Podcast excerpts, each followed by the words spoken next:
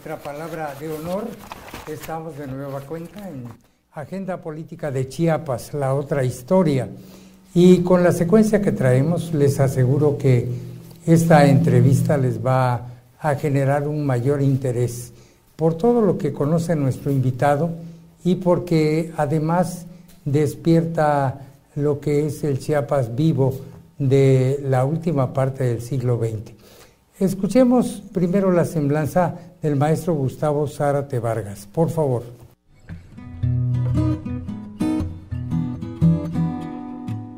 Gustavo Raúl Zárate Vargas es licenciado en Economía. Nace el 28 de julio de 1959 en la Ciudad de México. Es economista por la Universidad Nacional Autónoma de México. Llega en 1979 como maestro de tiempo completo en el área de Ciencias Sociales de la UNAM se vincula como catedrático investigador con los movimientos campesinos de Venustiano Carranza y de Simo Jovel en la construcción de un proyecto campesino popular. Ha desarrollado proyectos de investigación sobre el proceso agricultura-industria en el Soconusco y estudios sobre explotación petrolera en las regiones de Reforma y Juárez. En la actualidad, se desempeña como docente de tiempo completo en el área de Ciencias Sociales de la Universidad Autónoma de Chiapas en San Cristóbal de las Casas.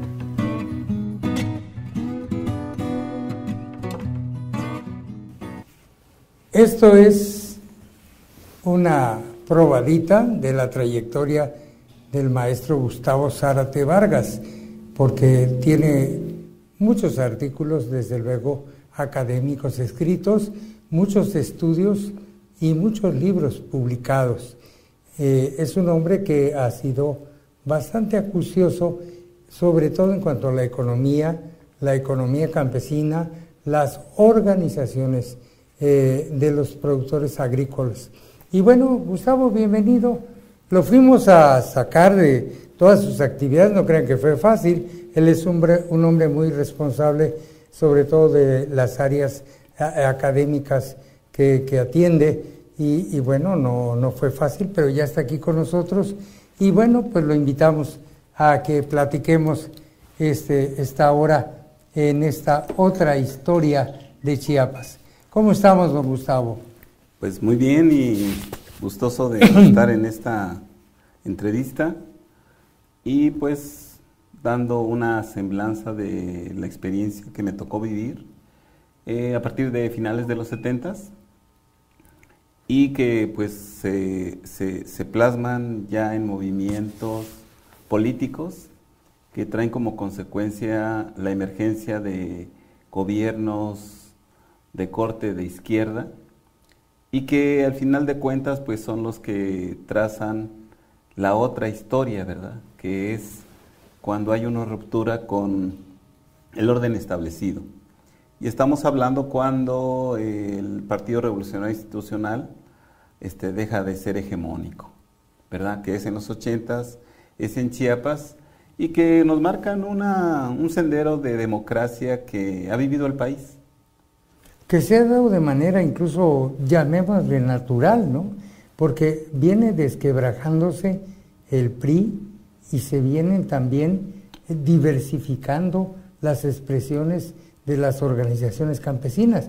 Ya no es la hegemónica y, y, bueno, ya no es la CNC la que controla, sino que empiezan a aparecer otras organizaciones, algunas vinculadas con partidos políticos, algunas no tanto, ¿verdad? Sí, yo creo que responde a la, parte final de un sistema de gobierno que viene siendo de corte neopopulista y que tiene sus últimos representantes con Luis Echeverría y con este, José López Portillo, ¿verdad? Y a partir de ahí la crisis abarca todo, porque viene una reestructuración en las zonas industriales y en el campo es eh, aproximadamente 10 años después el fin de, la repartición de la tierra, ¿verdad? Pero a finales de, la, de los 70 eh, tenemos una situación muy especial en Chiapas y es que aquí nunca hubo revolución.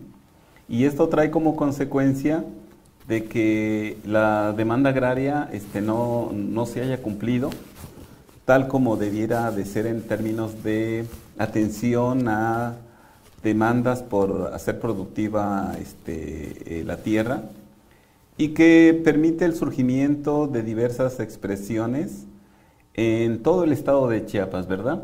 Estamos hablando de las zonas cafetaleras, que en este caso es la norte, alto, selva, parte de la sierra, pero también surge lo mismo en la, en la región del Soconusco y Arriaga, donde son otro tipo de actividades, pero que también este, se ven sumergidas en este cambio y en esta crisis, ¿verdad? Y entonces a partir de ahí es que este, los movimientos eh, campesinos y también indígenas eh, comienzan a irrumpir con diversas expresiones, básicamente son la Central Independiente de Obreros Agrícolas y Campesinos, este, tenemos por otro lado la UNORCA en la parte de la selva, y ya los movimientos más a la izquierda, a partir de la Constitución en el 79, de la Coordinadora Nacional Plan de Ayala, ¿verdad? Que es la CEMPA. Que es la zona de valles centrales. Es la zona justamente de los valles centrales y como eje rector, pues Venustiano Carranza, ¿no? Sí, claro. Sobre todo por el impacto que sufriera con la baja de las tierras de la angostura, ¿no? a partir de la inundación. Eso es lo que detona. Sí, sí, sí. Justamente cuando este, surgen las eh, centrales hidroeléctricas que se establecen en este caso en todo lo que va a ser eh, el, río, ¿verdad? Claro. Que viene de... Toda la zona de Huitipán, Simujobel, Peñitas. Sí, sí, sí, sí, Entonces, eh, justamente ese es un casi un primer rompimiento que trae como consecuencia, este, primero la lucha por la tierra, pero también a la par de esto, eh, en Chiapas tenemos particularidades y es por ejemplo la, existencia de peones agrícolas y de formas ancestrales de inicios del siglo XX. Como los acasillados. Que son los peones este, acasillados. Y aparte de eso, costumbres que vienen del porfirismo que aquí no han desaparecido, ¿verdad? Y en este caso es este pues la posesión de, de las mujeres por los este pues los dueños de la tierra el famoso derecho de pernada. Es justamente... Que denunciara Mercedes Olivera por ahí de los años 70. Es justamente una, una cuestión que, que se enarbola y es en la lucha de la defensa de los derechos de la mujer indígena y campesina, que en ese tiempo se expresaba en esta, en esta demanda, ¿verdad? Que uno dice, parece ancestral, pero es tan real, de que cuando iba uno a las haciendas este, por ejemplo, del bosque Huitiupan, Simocobel, o bien la Concordia, este, se encontraba uno, desafortunadamente, con madres indígenas y con eh, hijos que provenían de los dueños de la tierra, en este caso los caciques, ¿verdad? Entonces decíamos, este, madre indígena, pero hijos blancos. Y esa es nuestra historia, ¿verdad? Entonces, justamente a partir de estas centrales, básicamente de la ciudad, que es la lucha por la defensa de la tierra, pero también por eh, el apoyo a los eh, peones acasillados y que las mujeres ya tuvieran un libre destino, ¿verdad? Y a la par de esto es eh, romper estas formas ancestrales que afectan a todo Chiapas, porque no es propio de, de una región, es todo. Nos vamos a la selva y es lo mismo, nos vamos a la parte del de la sierra, que es donde la zona más productiva de café y de mayor calidad. La zona de la Sierra Madre. Y la misma, la misma situación en lo que va a ser este, la Concordia y la misma situación en las grandes haciendas, fincas. Este, esta es una, una, una costumbre que ha permanecido, ¿verdad? Y que a partir de la irrupción de estos movimientos comienza a ser este, exterminada, ¿eh? porque sí se, se lucha y aproximadamente 10 años después en muchas zonas este, comienzan este, ya las autoridades agrarias a hacer caso de los anteriores propietarios de la tierra, ¿verdad? Y que quizás la parte culminante se haga en mil, eh, cuando irrumpe el Ejército Zapatista de Liberación Nacional y que es como la decantación de toda esa contracción de demandas que habían estado sumergidas y que muchas de ellas fueron eh, aplastadas eh, con grandes, este, grandes represiones que implicaba este, básicamente es eh, se desaparecía o se aniquilaba a los líderes, ¿verdad? Por eso Chiapas está sembrado de infinidad de, de líderes que son parte de la historia porque pues eran sacrificados en este caso por... Y pero para eso también tuvo que venir gente de fuera, ¿no? O sea, vinieron algunos activistas. Sí, vinieron algunos activistas. Bien, bien, eh, continuamos y, y ya va agarrando color esto de los movimientos campesinos. Ahorita acaba el maestro de precisar, digamos, las condiciones que existían en Chiapas, sobre todo en los años 60, 60, 70 más o menos 75.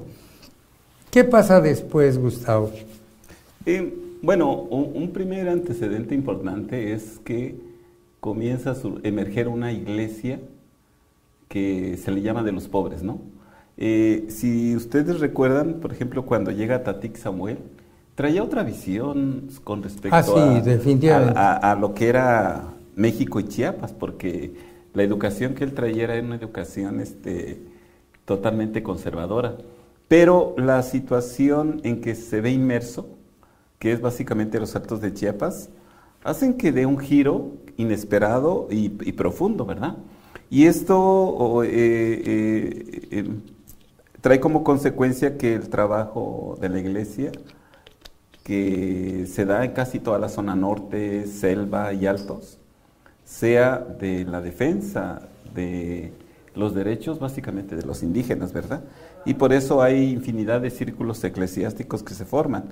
Y creo que a partir de, esta, esta eh, propuesta es como surgen este, otro tipo de movimientos paralelos, pero apoyándose en este proyecto. Quiere decir, hay una especie de entrismo al trabajo que hace la iglesia porque ellos simplemente se quedan en el aspecto más este, espiritual, en el aspecto social, pero ellos no dan el paso en ese momento a, cuestiones ya de carácter político y que sí lo pueden hacer en este caso básicamente organizaciones sociales, ¿no? Y por eso en esa época vienen eh, muchos intelectuales. Primero vienen investigadores, ¿verdad? Yo recuerdo que una de las más, más este, conocidas fue Mercedes Olivera, que fue la que se introdujo en esa parte de la región de Huitiupán, Simujobel, Peñitas, toda esa zona, y que fue la que empezó a decir, oigan, ¿qué está pasando? ¿Qué es eso del derecho de pernada? ¿no? Ella venía con un trabajo de investigación sobre, sobre vestidos. Sí, aspectos antropológicos. Antropológicos, pero no venía eso. Pero sobre la marcha descubre eso y no se queda callada. Es la primera que dice, oiga, ¿qué está pasando? ¿no? Así es. Y luego ya detrás de ella vienen una serie de activistas de CIOAC. Así es.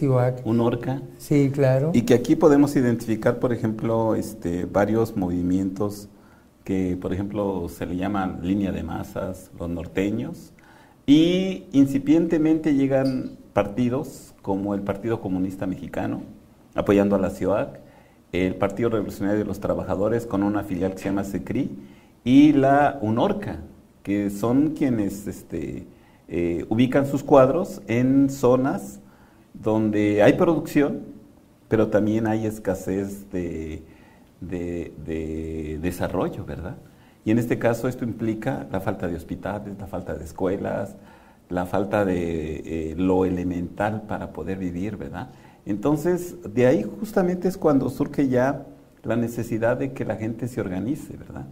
Y, aquí lo importante es de que eh, eh, lo que se planteaba es que la gente se apropiase, que es justamente eh, la, la, virtud que tiene primero ANSIES y luego el EZLN, cuando ellos forman cuadros, no vienen a dirigir, ¿verdad?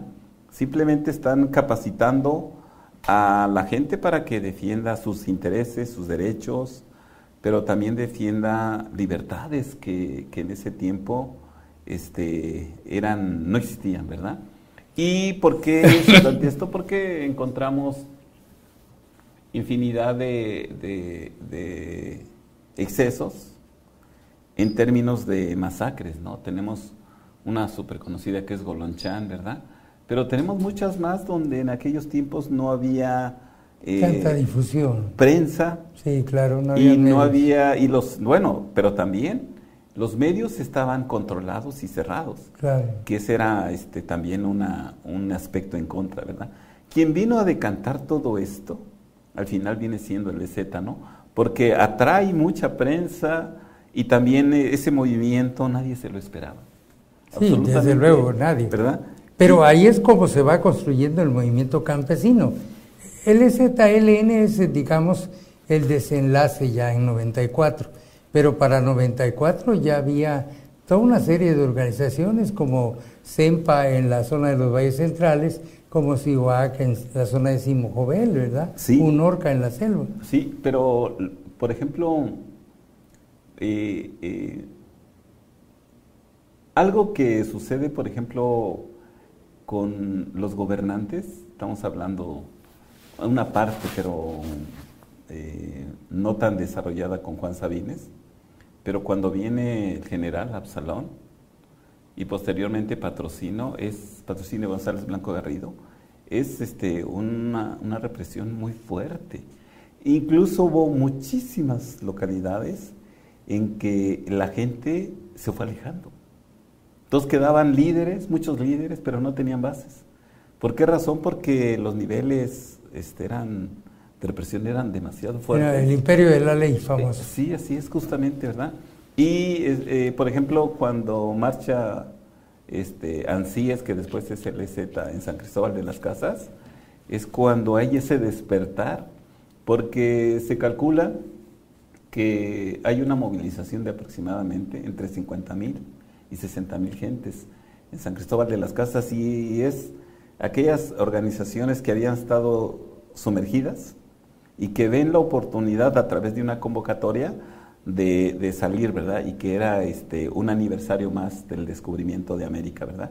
Entonces es una irrupción y que después ya se, se manifiesta en un movimiento de otro carácter. Cuéntanos un poquito más de eso, porque eso tiene una, un simbolismo importante con la destrucción de, del monumento de Diego de Mazariegos, que prácticamente con eso se, se acaba con, con, lo emblemático de la ciudad de San Cristóbal. ¿eh?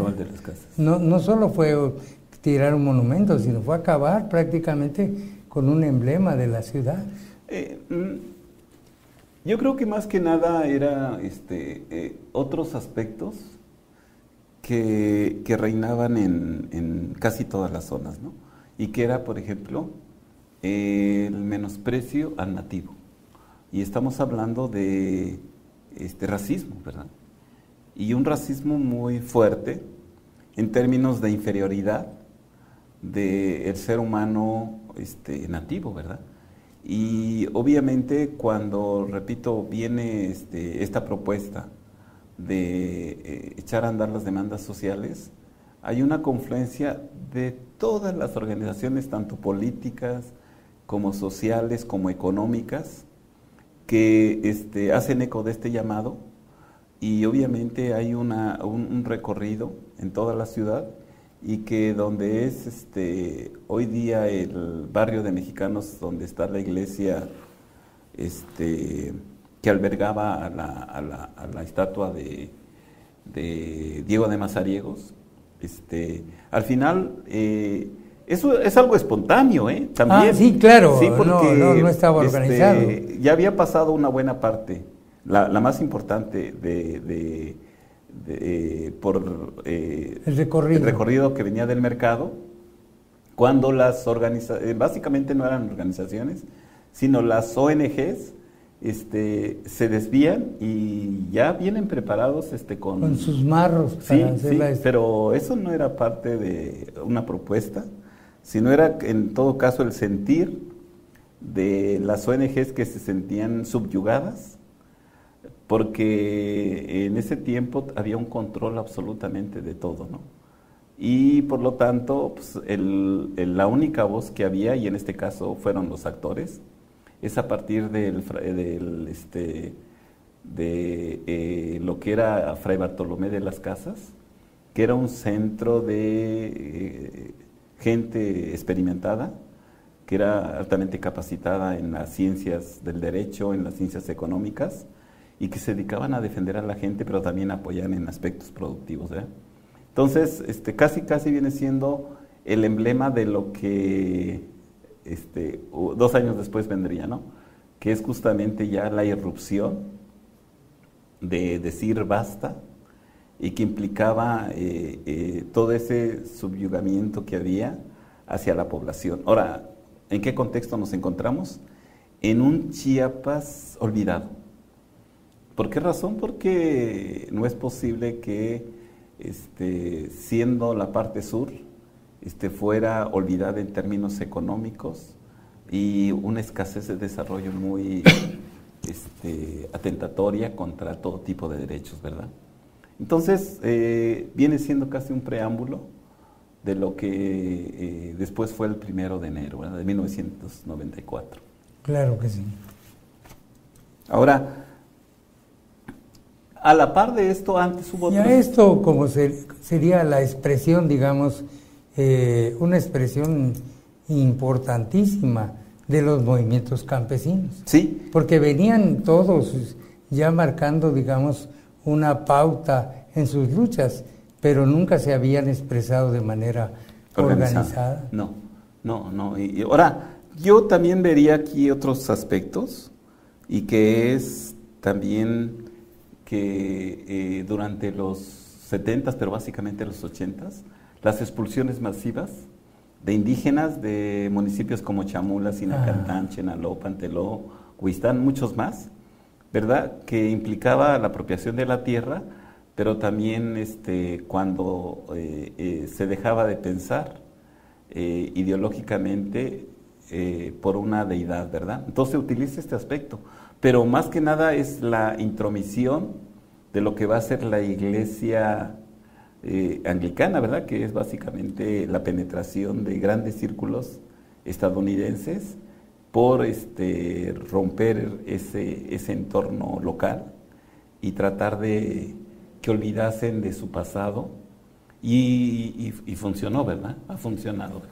Relativamente, porque te voy a decir que ese es un ejercicio que venía ya de los años 50. Sí, con el con el Instituto Lingüístico de Verano pero que no lo habían, y todavía los norteamericanos no terminan de explicarse cómo logró la religión católica en 500 años apoderarse, digamos, del control de, las comunidades indígenas. Y quisieran ellos tener el talento para imponer el inglés y el protestantismo. Pero esa es otra historia. Es otra historia. bueno, ese es un aspecto. Y el otro que también, eh, eh, en el cual nos vemos influenciados, es eh, las grandes migraciones de Centroamérica, principalmente de Guatemala y El Salvador, que es cuando están huyendo los pobladores de estas dos naciones de, gobiernos militares. Muy bien, Gustavo, vamos, muy bien. Nos comentabas, en Chiapas las cosas estaban difíciles, pero en Centroamérica estaban peor. ¿Verdad? Sí, porque nos encontramos ante estados este, militarizados, pero estados que quieren borrar todo tipo de opinión y obviamente eso nunca se va a poder en ningún lugar, ¿verdad? Pero lo que utilizaron fue este, la represión, pero masiva, ¿no? Eh, por ejemplo, a inicios de los 80, básicamente entre 81 y 82, este, a la parte de Trinitaria, que es colindancia con Guatemala, este, llegan aproximadamente 5.000 refugiados, que son de las comunidades inmediatas, y ellos este, se ven obligados a migrar. Aparte de la represión, se establece una guerra de tierra arrasada, que es un, que es este un, un, este un número de kilómetros donde no hay comunidades, no hay producción, desaparecen todo, ¿verdad?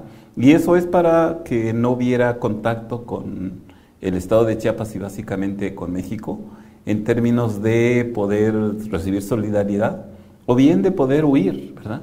Y eh, eh, aproximadamente en un año de tener este, 5 mil refugiados, se llega aproximadamente casi a 100 mil. Es algo, algo impresionante. Sí, todo lo que vemos ahora que, de alguna manera se está reproduciendo, no, no, este, no es nuevo. No. Lo tuvimos en, en Trinitaria, en la zona de Margaritas, y lo tuvimos con Comar y Agnur, que eso platicándonos un poquito. Sí, y, bueno, en un principio aquí se vio algo importante que es la solidaridad y básicamente de organizaciones campesinas y de la iglesia a partir de sus comités eclesiales de base, ¿verdad?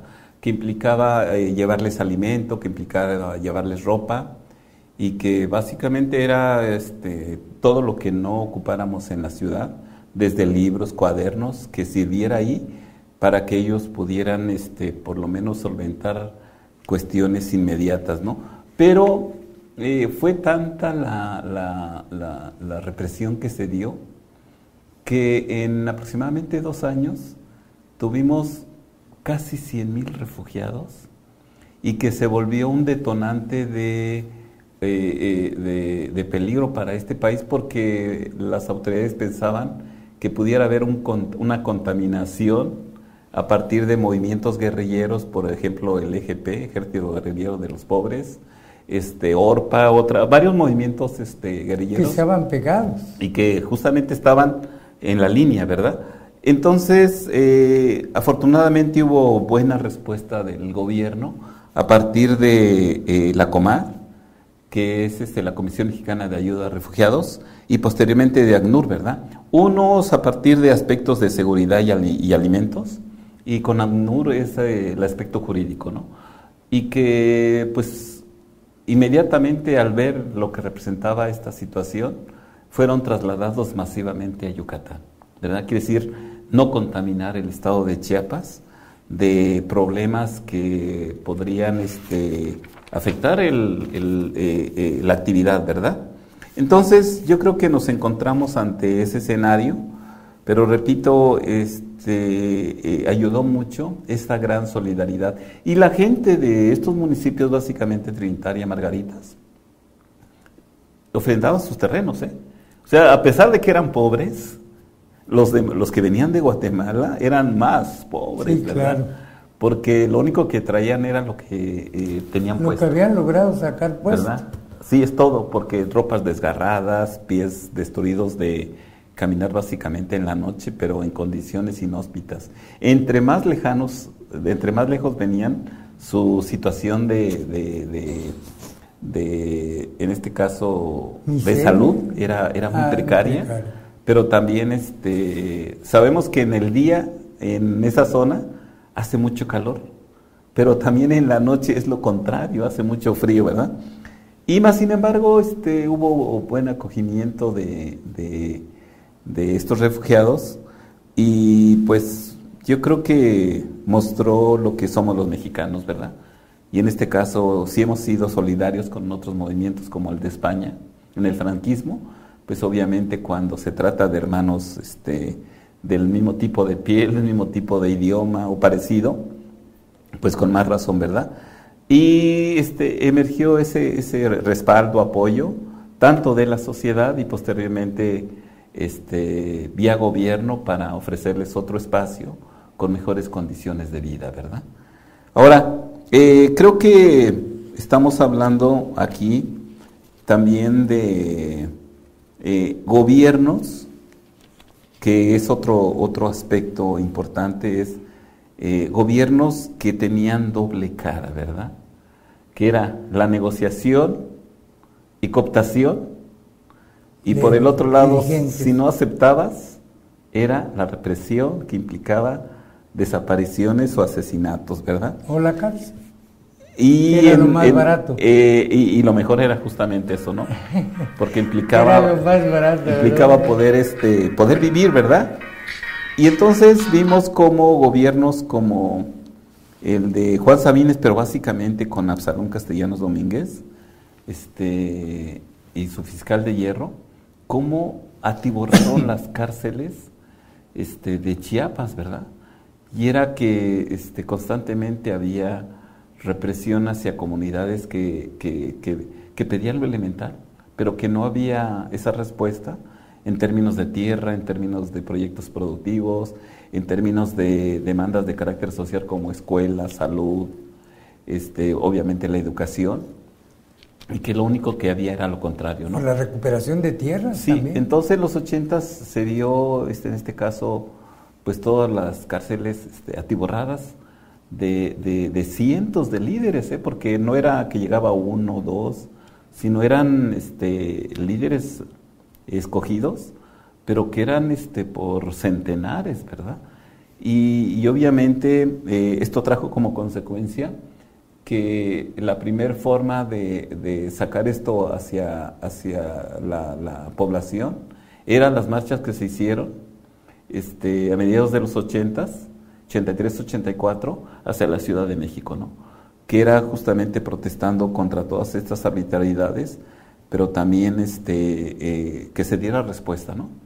Y así como venían gobiernos difíciles, también venían gobiernos con otra actitud. Yo recuerdo mucho a don Eduardo Robledo Rincón, que pues le tocó solucionar muchos problemas que heredó, ¿verdad? Y que básicamente era este, atender los problemas de los profesores en términos de condiciones para que pudieran enseñar bien en muchas comunidades que no había espacios. Y en términos de movimiento campesino era en donde había condiciones era comenzarles a dotar de tierra o bien atenderlos para canalizar sus demandas, ya no solamente en términos del Estado, que muchas veces estaba este, eh, incapacitado, porque casi la solución venía de la Secretaría de Reforma Agraria y que era una instancia federal. Entonces hubo esos aspectos, ¿no? Eh, eh, desafortunadamente, pues, él le tocó la etapa difícil, que es la disputa de dos proyectos que uno era el de a partir del Partido Revolucionario Institucional, y repito, era una buena opción, y la otra es la que emerge de los movimientos campesinos a partir primero de la constitución del CIOIC en el, en el 94, pero posteriormente la Asamblea Estatal Democrática de, eh, del pueblo chiapaneco, que no solamente une al movimiento campesino, sino también este, atrae al movimiento popular, atrae a los movimientos políticos, básicamente los partidos, y atrae este, a, las, a los sectores de mujeres y por último a las este, ONGs. Quiere decir, es una, cuando surge la Asamblea Estatal Democrática del Pueblo Chiapaneco, se forma de todas estas expresiones y en conjunto al final deciden este, ya no solamente la lucha por la tierra, sino también la disputa de los espacios políticos que implicaba lanzar un candidato que en este caso fue don Amado Avendaño Figueroa y que justamente se, vio cuerpado por este, eh, estas, este, estas instancias organizativas de carácter social que trajo como consecuencia este, quizás este, los últimos de los fraudes abiertos que se vivieron en este estado, ¿no? y que le costó, le costó la vida a compañeros nuestros, básicamente, por ejemplo, él este, casi muere en un accidente, ¿verdad? Pero también este, fallecen compañeros nuestros como Agustín Rubio, que era uno de los representantes principales de la ciudad, la ciudad centro en, en, el estado, ¿verdad? Sobre eso quisiera que platicáramos un poquito más. Sí, sí, sí. Porque tenemos compañeros a los que tenemos que hacer reconocimientos en el movimiento campesino. Así es. Tenemos ahí, si, si quieres apoyarte aquí. Ah, mm, yo creo que eh, eh, es importante hacer este paréntesis, porque, por ejemplo, la lucha por la tierra, ¿qué significó? En el 94, la ocupación de 400 mil hectáreas fuera de la selva. Quiere decir en todo el estado. Y en la selva se ocuparon casi 500 mil hectáreas en este caso por el Ejército Zapatista de Liberación Nacional. Y lo que se logró después de aproximadamente tres años fue restituir 273 mil hectáreas a todas las organizaciones campesinas. Quiere decir, esta ocupación sí trajo sus frutos y fue la dotación de tierra a todas las organizaciones y, legalizándolas, ¿verdad? Era, esto creo que fue una especie de, una primera justicia social. Sí, claro. El problema fue que, que, la segunda parte de la negociación, que era apoyos para poder este, hacer productiva la tierra, nunca llegó. ¿Y por qué razón se pedía dos, esas dos fases, la tierra y apoyo este, para hacerla productiva? Porque se le dotó tierra a gente altamente empobrecida. Entonces tenían la tierra, pero pues nada más la miraban porque no tenían recursos para hacerla productiva, ¿verdad? Sí, caso concreto, eh, la Unión de Ejidos Cañeros, 28 de septiembre, en los valles centrales. Una lucha, una lucha que realmente debía de haberse registrado porque fue una lucha muy intensa de CIOAC.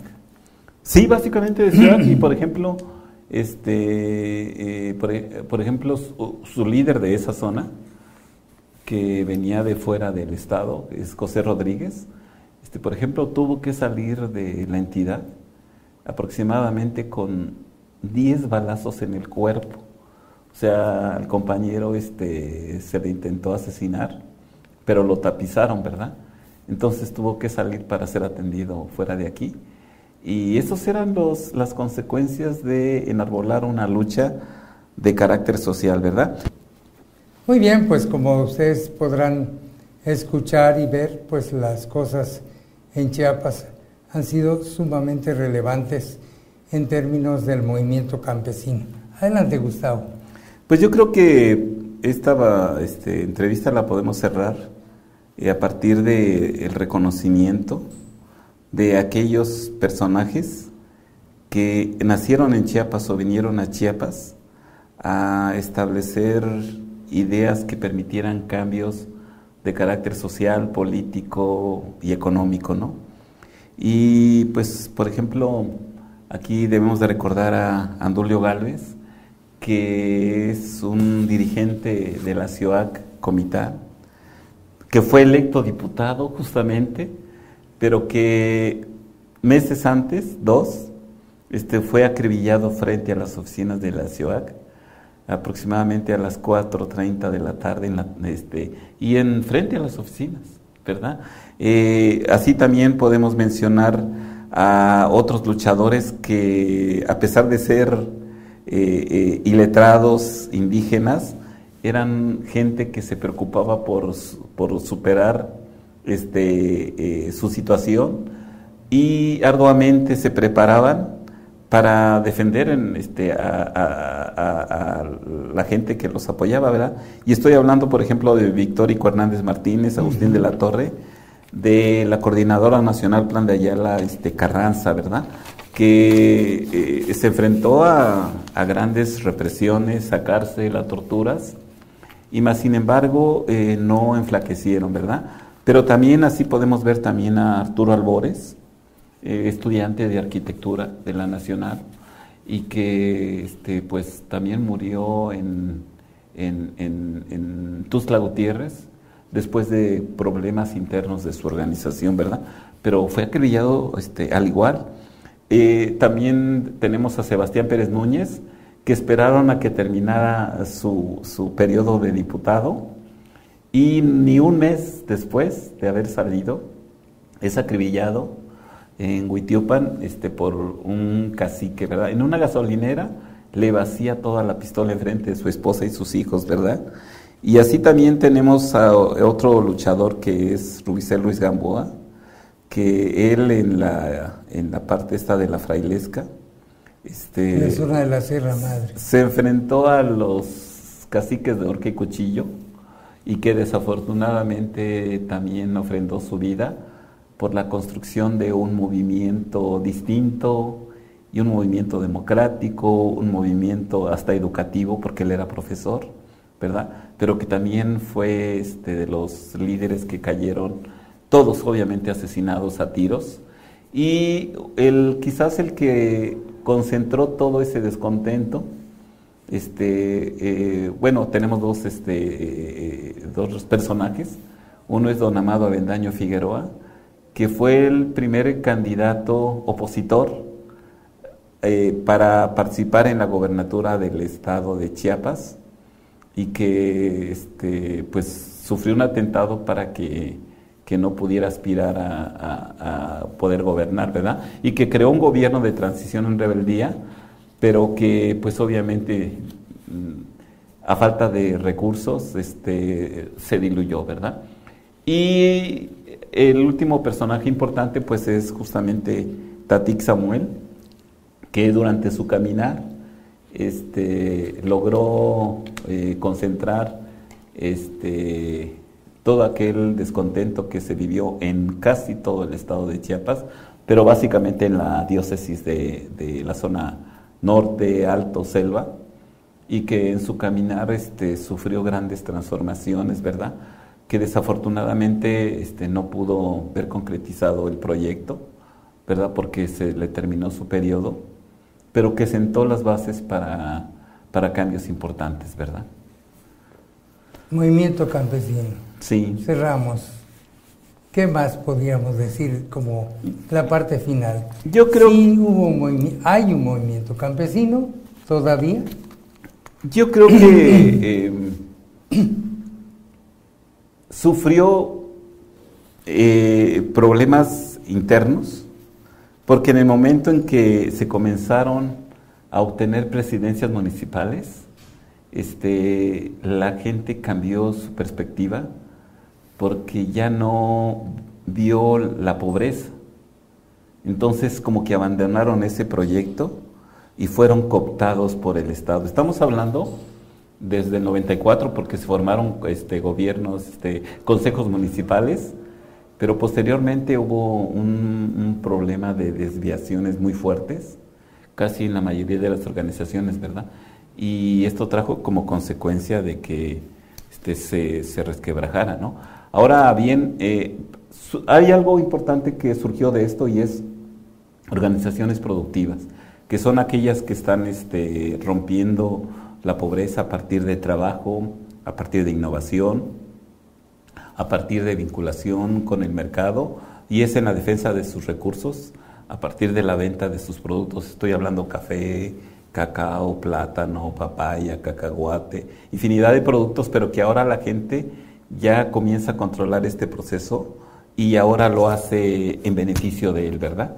Entonces tenemos esas vertientes y el movimiento desafortunadamente una muy buena parte de este fue se distorsionó a mi parecer y fue cooptado, ¿verdad? Como tú bien decías, la primera parte fue lucha por la tierra, la segunda parte se transformó en luchar por espacios políticos y finalmente se consiguió, si quieres, en parte como una concesión y esto trajo consigo también una, una nueva, un nuevo posicionamiento frente al mercado y ahora están tratando ellos de resolver un problema de, de, mercado. Así es. Pero el movimiento campesino pues ayudó, ayudó muchísimo. Claro, con estos sacrificios y con la pérdida de gente muy valiosa en el movimiento campesino. Gustavo, muchísimas gracias. Está, estuvo excelente esta conversación. Creo que vamos a seguir una segunda parte ya para que hablemos de la no de la, del movimiento campesino, sino que hablemos de la economía campesina. Así es. Que esto también trae sus sus este sus retos porque tenemos maíz, frijol, eh, tenemos este arroz, pero ¿dónde está el maíz, el frijol y el arroz? Y entonces lo que, lo que hacemos es traer de fuera del Estado todo lo que consumimos en Chiapas. Y bueno, eso va a ser una oportunidad para platicar acerca de lo que está pasando en estos momentos con la producción, la producción maicera, frijolera de Chiapas, que es fundamental. ¿Algunas palabras de despedida, Gustavo? Pues más que nada agradecer este esfuerzo que está haciendo el diario de Chiapas por llegar a grandes sectores a partir de, la utilización de multimedia, ¿verdad? Y a ti, pues por este profesionalismo que, viene de, cuando eras periodista y nos conocimos y que ahorita ya se ve este, pues, eh, eh, eh, escudriñando en otros espacios y en los cuales hay que entrarle, que es la modernidad, ¿verdad? Claro. Y si no lo hacemos, este, pues vamos a quedar desplazados. No, imagínate todas las explicaciones que encontramos en la historia, en la otra historia. Así es. Así es. Muy bien, muchas gracias. Despedimos al maestro Gustavo Zárate Vargas con una gran emoción y con un gran compromiso para la segunda parte de la otra historia, que será la parte de la economía campesina.